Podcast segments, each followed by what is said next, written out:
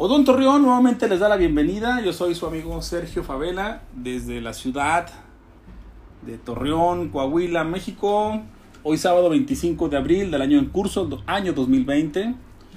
Les quiero compartir el siguiente podcast eh, en nuestra plataforma. Básicamente de lo que hablamos es sobre temas de interés y de relevancia en el momento de la situación por la cual estamos viviendo nosotros como odontólogos, como dentistas generales, como especialistas, como maestros, profesores de la odontología y sobre todo como integrantes de este grupo de médicos que en el interés de brindar una calidad de atención dental y sobre todo un beneficio a los pacientes, buscamos que esto tal cual llegue a ellos.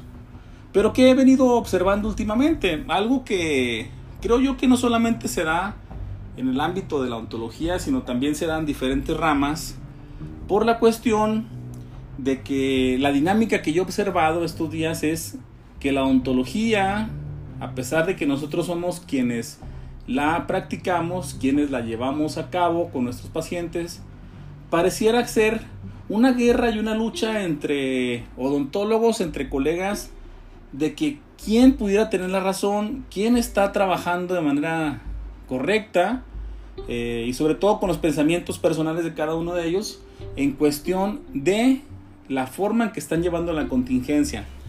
Y de esta manera quisiera iniciar con el tema de hoy que se llama dentistas versus dentistas. Y sí, doctores, sí, colegas, realmente estamos luchando no contra la pandemia que está dándose a nivel mundial. Estamos luchando contra los comentarios, contra la indiferencia de los colegas ya sea de la localidad donde pertenecen cada uno de ustedes o de la misma institución que rige las normas de la ontología, pareciera que es una lucha encarnizada donde no todos tienen la razón o todos tienen la razón, pero creo yo que esto, como nos ha venido tomando de sorpresa y nos llegó de pronto, como una bola de nieve que de pronto nos cayó a todos encima, no supimos o no supieron algunos como llevar o sobrellevar esa situación y vean cuál fue la forma que según yo veo y observé en el momento de que esto se suscitó, eh, cómo es que se comportaron las diversas instituciones, ya no hablemos a nivel gubernamental, sino a nivel local, a nivel personal de cada uno de los odontólogos, sobre todo del país en México y en Latinoamérica. Algo que me llamó mucho la atención es que al principio cuando se deja venir toda esta situación de complicación para nuestra carrera, nuestra, eh, nuestro gremio, nuestra forma de trabajar, es que pareciera que el odontólogo cuando vio que era un problema tal vez no tan grande y no tan real, porque así parecía al principio, todo el mundo empezó a hacer conferencias y vean cómo esto se dio. Había unos ciertos grupos que están ya alojados a nivel mundial en diferentes países, que ellos fueron los primeros que empezaron a hacer pláticas, conferencias online, pareciera que estaba yo haciendo una revisión o un tipo resumen anual de los temas de cada uno de los odontólogos que obviamente de manera estricta dominan y sobre todo que son iconos de ese tema en específico. Y eso me llevó a esta situación de pensamiento. Yo decía, ¿por qué se están preocupando hoy en día cuando esto es un problema de la población, es un problema general y mundial? ¿Por qué se están preocupando por llevar información que de este momento no es al 100% relevante? ¿Por qué la odontología ahora está volcando toda la información no a la investigación del problema como pandemia, no a la cuestión de la estrategia de cómo voy a actuar yo como odontólogo, sino que cada uno de los odontólogos que tenían la forma o la manera de expresarse estaban dando conferencias gratuitas. Y esto se agradece, de manera personal a cada uno de los que hicieron o hicimos esto, se agradece. Porque es complicado escuchar a un odontólogo que tiene una jerarquía a nivel internacional sobre el tema en específico, cualquiera de las especialidades. Ahora lo podías desde la comodidad de tu oficina o de tu hogar escuchar y a través de la cuestión de plataformas virtuales observar y presenciar una conferencia. Tal vez era un resumen de la misma, pero te, tenías de primera mano, incluso puedes interactuar con ellos. Y yo decía, qué interesante la forma en que algunos están tomando esta dinámica, dinámica de la información. Cuando hay un problema más importante que saber cómo es que va a funcionar cierto tratamiento o simplemente cómo es que yo voy a enfrentar, no a la hora de que regrese a mi consulta, una cuestión de implantología, una cuestión de periodoncia, una mejor endodoncia o cualquier tratamiento que sea. Y les voy a platicar más adelante cómo es que yo veo y siento que esto va a tomar un cambio completamente en la función. Entonces, ¿qué hacían ellos o qué hicieron? Cada uno sacó lo mejor de ellos, se agradece, nuevamente lo digo, todo el mundo estaba dando conferencias, las plataformas se saturaron de conferencias online, incluso había saturación porque el horario coincidía entre ambas y no sabías cuál observar, no sabías cuál escuchar. Y parecía que era importante tener dos celulares a la vez para saber y escuchar qué es lo que estaban diciendo de su técnica con la cual ellos se hicieron de alguna forma reconocidos o se les categorizaba como una cuestión de líderes de opinión en el tema en específico. Hay quienes daban tips, que yo le comento esto y les digo que son tips caros, que a lo mejor hasta que yo lo vea en vivo, a ese conferencista me lo va, me lo va a dar o me lo va a ofrecer, pero eso me va a costar a mí, entonces ahora lo podía hacer de manera no gratuita porque tenía que buscar una plataforma, pero sí de manera cómoda a la vez de que me estaba llegando esa información sin problema. Todo el mundo hizo su mejor show, su su mejor performance y todo el mundo estaba fascinado con esa primera semana donde se venía un problema mundial a nivel de salud y donde todo el mundo estaba abordando temas, creo yo, hasta ese momento no de interés prioritario. En ese momento se viene la primera etapa del COVID, después empecé a ver, y yo incluso estuve muy atento de ellos, lives, estaban haciendo entre dos colegas una interacción, que todo el mundo estaba atento, tenían más de 2.000, 3.000 seguidores en el momento de, la, de la transmisión en vivo.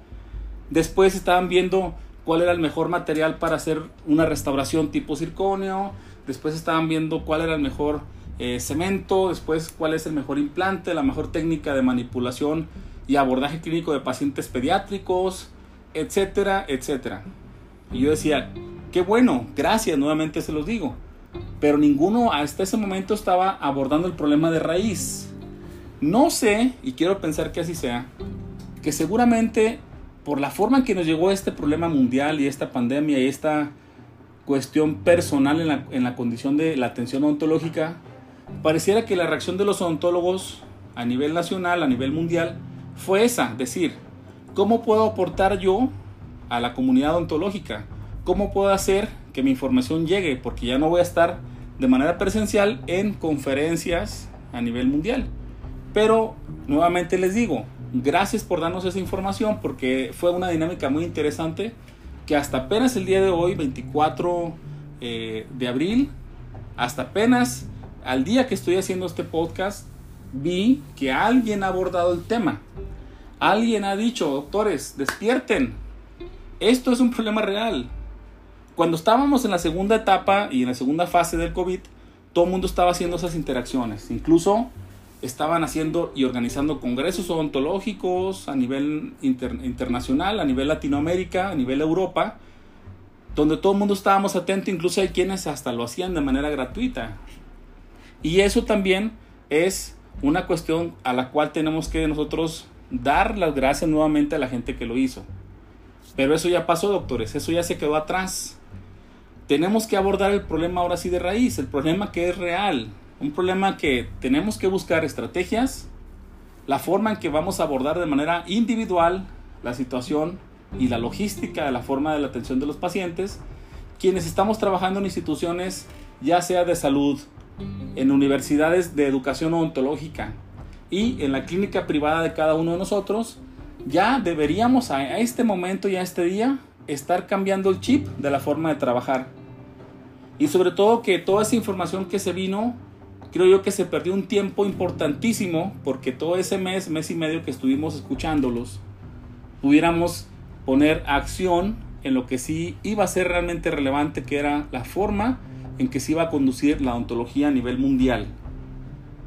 Y otra cosa importante que observé, ninguno de ellos hablaba sobre los pacientes. Todo el mundo decía, es que la adhesión, es que los implantes, es que la periodoncia, no, no, no, es que este material es mejor, es que el paciente se aborda así, es que las barreras de protección... Ok, ok, eso es importante, pero nadie estaba volteando a ver a sus pacientes, nadie estaba diciéndoles que estuvieran tranquilos, que esto iba a pasar, que íbamos a salir juntos de esta, de esta cuestión y sobre todo ninguno, hasta apenas les comento, el día de ayer, 24 de abril, alguien levantó la voz y dijo, la ontología va a cambiar.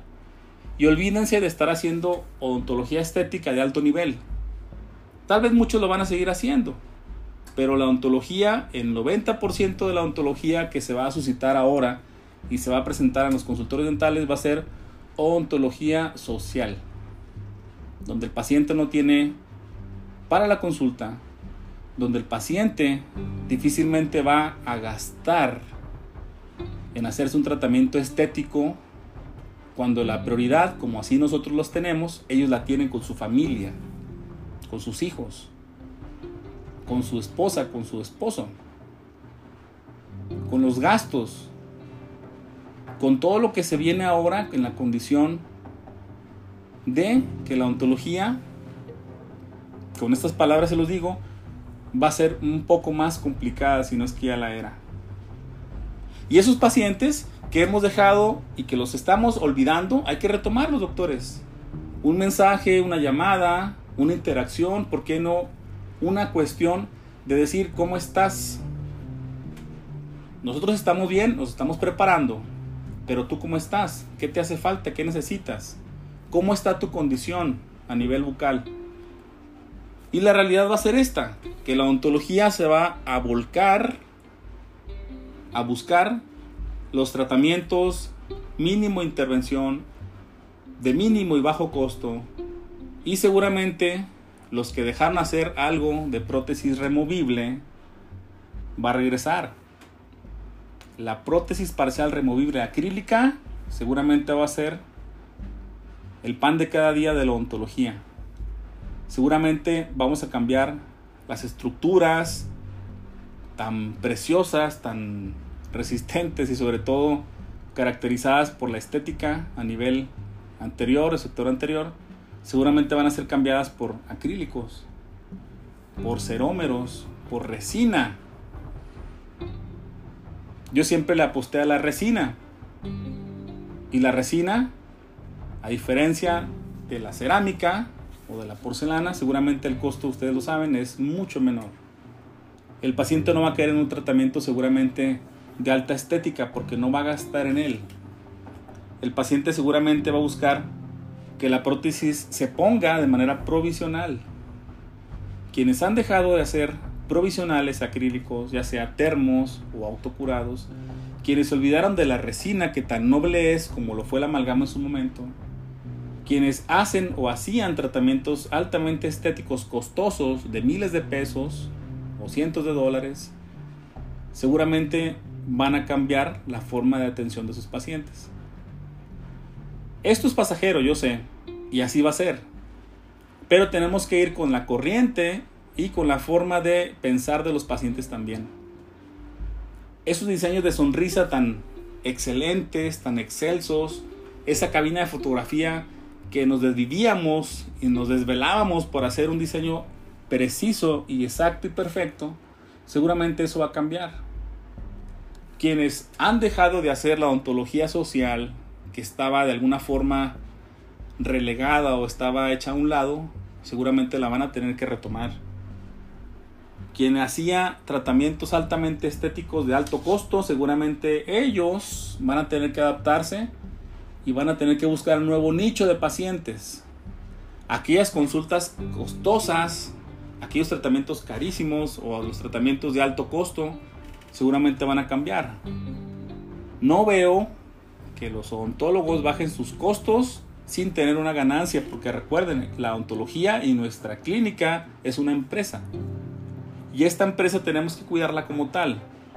Pero no veo que yo esté regalando mi trabajo cuando sé que esto me cuesta a nivel general y seguramente nadie, o hasta ahora no he escuchado nadie, que diga que va a ayudar a la ontología social colocando tratamientos que a él le va a costar en su bolsa y sobre todo va a haber reflejado el gasto excesivo de los mismos porque una cosa es la ausencia de situación económica y la condición adversa que tenemos en, de manera general la población a nivel mundial. Pero otra cosa es los insumos, los materiales, la forma en que va a presentarse la, la alza o la, el costo elevado de materiales dentales, si por sí ya eran caros. ¿Cuál va a ser el apoyo de la empresa que nos va a dar, o las empresas dentales, para subsidiar algunos materiales o simplemente para mantener por lo menos los costos anteriores? Pero eso es imposible, doctores. Eso es imposible. La odontología, tanto en materiales como en eh, cuestiones personales de barreras, en la dinámica y sobre todo el mantenimiento que requieren los equipos que estamos usando día a día, eso alguien tiene que costearlos y seguramente va a ser la ontología social que hoy en día tenemos que realzar y sobre todo favorecer y voltearla a ver a los que lo han dejado de ver.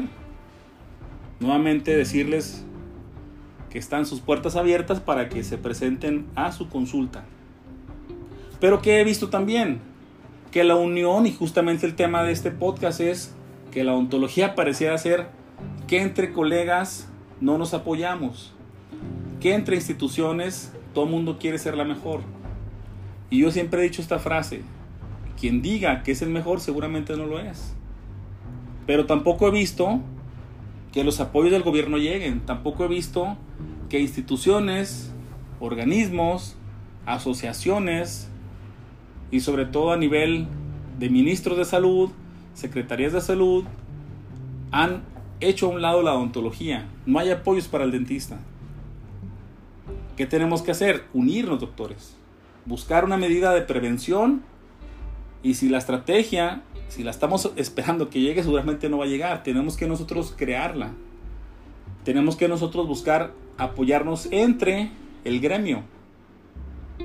¿Por qué no buscar integrarme a alguna asociación que me dé un respaldo, que me diga cuál va a ser la forma y el comportamiento de ahora, quienes regresen o quienes ya regresaron a atender pacientes, cómo es que tengo que instalar mi equipo mínimo para buscar esa atención de prioridad de urgencia. Y no solo yo estoy pensando en las urgencias, yo estoy pensando en regresar con todas las medidas precautorias y sobre todo de prevención para el paciente y para mi personal de trabajo. Yo no he visto nadie que hasta ahora levante la voz y diga que el apoyo a estudiantes de odontología se debe de dar o se tiene que buscar. Si no lo he visto, tenemos que hacerlo. Yo hago en este momento un llamado a quienes estén interesados a crear convenios, en buscar estrategias, sobre todo con la industria dental, sobre todo con la cuestión de empresas, con instituciones ¿por qué no con la misma federación y sobre todo con la Secretaría o Ministro de Salud? Para que voltean a ver no solamente al odontólogo que ya está establecido, que voltean a ver al estudiante que está en este momento cursando su año de servicio social y sobre todo a quienes van a partir del, del mes que entra seguramente a buscar una plaza para poder instalarse a partir de agosto en su servicio social que en México por lo menos así lo manejamos, es un año completo de servicio social, contienen pocas o pocos días de, vacaciones, pero ellos tienen que regresar en agosto a, a, llevar a cabo ese servicio. Si ese servicio no se presenta y no se aprueba, no se puede el alumno titular. Y vean cómo se va complicando todo. Y muchos están dejando todo a que se, a que se complique más. Están dejando a ver qué pasa, están dejando al aire las posibles soluciones que hoy, desde ahora, estamos nosotros proponiendo y estamos dando.